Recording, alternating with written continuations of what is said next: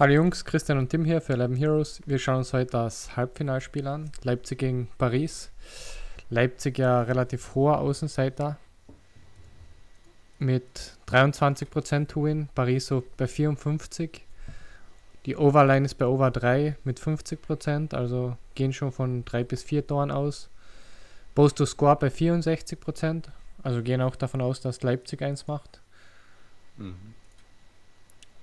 Trifft auch so ein bisschen die Erwartungen, denke ja. ich. Ne? Man darf nicht vergessen, äh, unentschieden ist bei Fanteam definitiv eine Möglichkeit, also 1-1 oder sowas, äh, was durchaus passieren kann. Ähm, und das macht eigentlich die gesamte Begegnung eigentlich so interessant, dass man halt hier nicht praktisch Verlängerung und Elfmeterschießen mit drin hat, sondern eben die 90-Minuten-Bewertung. Und da muss man sich halt Gedanken machen. Wenn es wirklich 1-1 ausgeht, werden die Leipzig-Spieler halt besser performen. Äh, bedeutet, man muss eigentlich praktisch natürlich nicht nur beide Torschützen haben. Das ist, glaube ich, beim 1-1 machbar. Ist auf Leipziger Seite schwerer zu predikten als auf der Paris-Seite. Und auf Paris-Seite werden das sehr wahrscheinlich äh, Di Maria, Neymar, Mbappé oder Icardi sein. Äh, auch der Vorlagengeber dürfte damit ziemlich gut abgedeckt sein. Während äh, bei Leipzig, äh, ja, viel Spaß.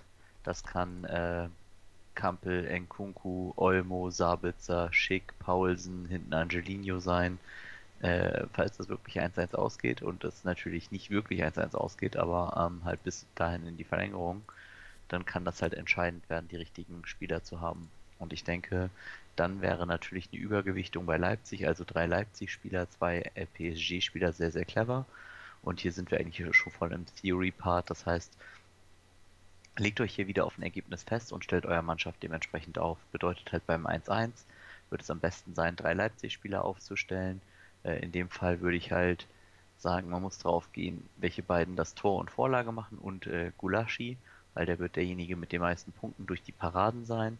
Und dann spielt man halt, obwohl man Gulaschi spielt, halt Mbappé und Neymar oder Mbappé und Icardi oder Neymar und Icardi oder halt die Maria äh, und Neymar. Also da könnte man dann halt irgendwie witzig werden.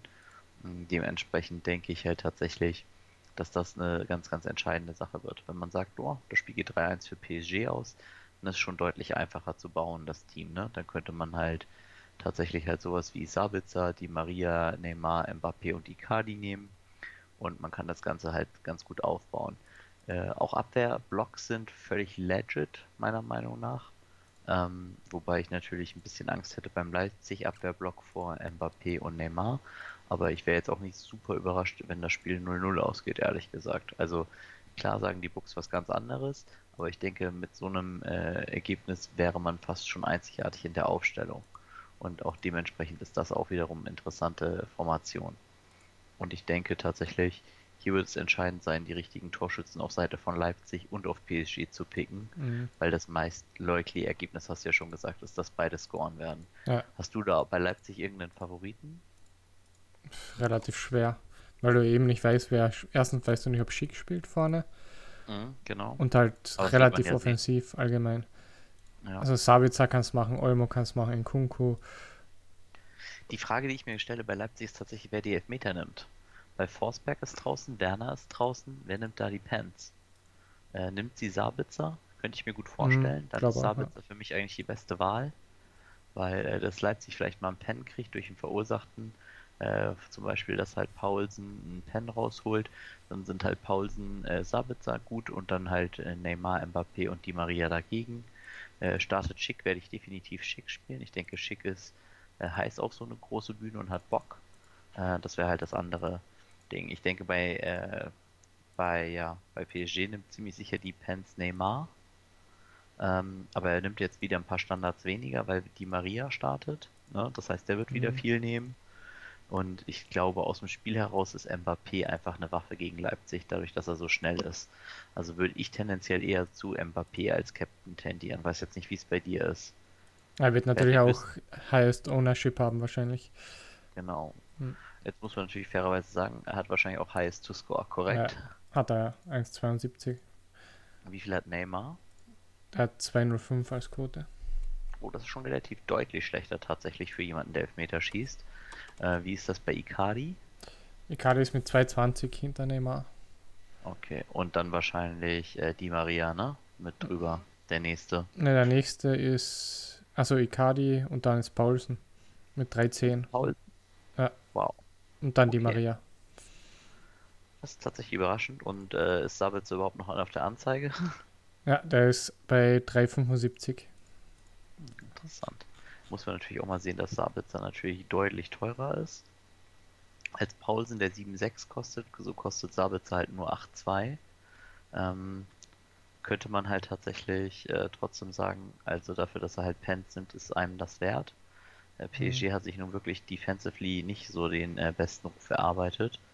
Ähm, finde Nkunku dann deutlich besser, tatsächlich aber auch nochmal als Leimer, obwohl der teurer ist als er. Und Kampel für 6-2 könnte so ein Breaking Slate sein. Also wenn der halt den Assist macht, plus halt die äh, Pursuit Points, dann könnte das auch noch sehr, sehr interessant sein.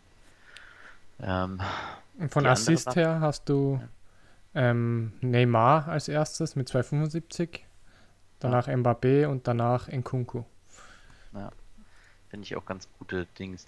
Ich denke halt, was hier sogar durchaus legit ist, ist, ähm, dass man äh, eine Abwehrreihe bildet, sogar mit äh, PSG-Spielern. Weil ich mir auch vorstellen könnte, auch, dass die zu Null spielen. Also, dass man halt so Rico, Bernard, Marquinhos halt nimmt und dann halt vielleicht noch Kehrer und dann halt einfach mit Mbappé stopft. Weil man sagt, der macht einfach zwei Goals. Äh, scheiß auf Neymar Assist oder sowas. Wenn Bernard einen Assist macht oder so, dann lohnt sich das Ganze schon. Das könnte auch tatsächlich schon zu einer ganz guten Quote führen. Ähm, insgesamt 23% to win für Leipzig gar nicht so bad, ne? Darf man nicht vergessen. Das Mhm. bedeutet also eigentlich fast in jedem vierten Spiel gewinnen die. Ähm, Fände ich schon sportlich tatsächlich. Also finde ich jetzt nicht äh, schlechteste Quote tatsächlich. Auch man muss natürlich sehen, dass die Preise sehr nah beieinander liegen tatsächlich. Und ich finde, dafür ist Leipzig dann theoretisch fast zu teuer, um nicht auf PSG zu gehen im optimalen Team. Ähm, darf man natürlich auch nicht vergessen, ähm, dass halt, wie du schon selber sagst, Ownership eine ganz, ganz große Rolle spielen wird. Also, wenn man Mbappé dodgt und Icardi stattdessen aufstellt, ähm, dann hat man schon definitiv, äh, wenn Mbappé nicht trifft, äh, ich glaube, mehr als das Hälfte des Feldes geschlagen. Mhm. Ne? Ja, definitiv, ja. Und ich denke, das wird halt mal interessant. Und man darf nicht vergessen, Icardi gibt auch die meisten Pursuit Points. Das heißt, man könnte wirklich unique sein, indem man Icardi einfach als Stürmer nimmt und dann die drei günstigsten Verteidiger. Also man nimmt halt zum Beispiel dann halt äh, Silva und ähm, na, wobei Rico musst du nehmen, aufgrund, sobald er einen Safe hat und den wird er machen, ist das schon die Pursuit Points Difference wert. Bedeutet aber Kera, Silva, Kimpembe, Rico und dann halt Icardi als Stürmer. Das wird definitiv reichen, um unique zu sein. Man ist halt auf das Tor von Icardi dann angewiesen. Man könnte aber auch das Ganze mit Di Maria machen, der halt den Punkt fürs Clean Sheet bekommt. Und wenn der halt random das Tor macht, äh, dann ist man damit ziemlich sicher auch durch. Äh, was man wissen muss, ist, wenn man Di Maria natürlich da nimmt, muss man ihn auch als Kapitän nehmen und Vizekapitän muss dann eigentlich Rico sein. Es sei denn, man geht halt auf einen Bernard Goal oder einen Bernard Assist. Das geht natürlich auch. Aber ich könnte mir auch durchaus vorstellen, dass Di Maria irgendeinen random Freistoß reinkloppt. Und äh, wenn Marquinhos den rausgeholt hat, ist man halt auch ganz vorne dabei. Ja, Also wäre auch möglich. Ne? Also wirklich sehr, sehr interessant. Und ich denke, er liefert morgen eigentlich tatsächlich, gibt es wenige nicht viable Lineups. Bedeutet, man kann eigentlich komplett variieren. Man, man kann sogar, wie gesagt, halt sowas wie Angelino mit Mbappé spielen. Also das ist halt in diesen Showdown-Slates möglich. Angelino hat gezeigt, dass er offensiv sehr, sehr stark ist. Und ähm, da muss halt der Rest des Teams dazu passen, sozusagen. Also, aber ihn als Single-Abwehrspieler zu nehmen, weil man auf seinen Assist geht, kann durchaus auch Game-Winning sein, tatsächlich. Ne? Ja. Also, ich Mhm. denke, das ist so das Interessanteste. Hast du vielleicht so für unsere Nutzer so einen kleinen Geheimtipp, wem, wem ich wollte gerade was sagen. Wenn, wenn Ja. wir von einem 1-1 ausgehen, dann würde ich halt immer den, den Stürmer von Leipzig dann als Captain natürlich nehmen. Das habe ich schon oft gesehen, dass es eben Spieler nicht machen. Ja. Also wenn du Ja. von einem 1-1 au- 1-1 ausgehst und du Paulsen nimmst und Mbappé oder so, dann musst du halt Paulsen als Captain nehmen. Ja, auf jeden Fall. Das ist ein ganz wichtiger Punkt. Ich glaube, das ist sogar ein super Tipp. In dem Sinne, dass man dann halt sagen kann, okay, wer ist der most likely Assistgeber vielleicht noch für ihn? Ist das halt Genau. Sabitzer? Ist das halt Nkunku? Ähm, da finde ich tatsächlich, hast du ja gerade gesagt, Nkunku mehr likely.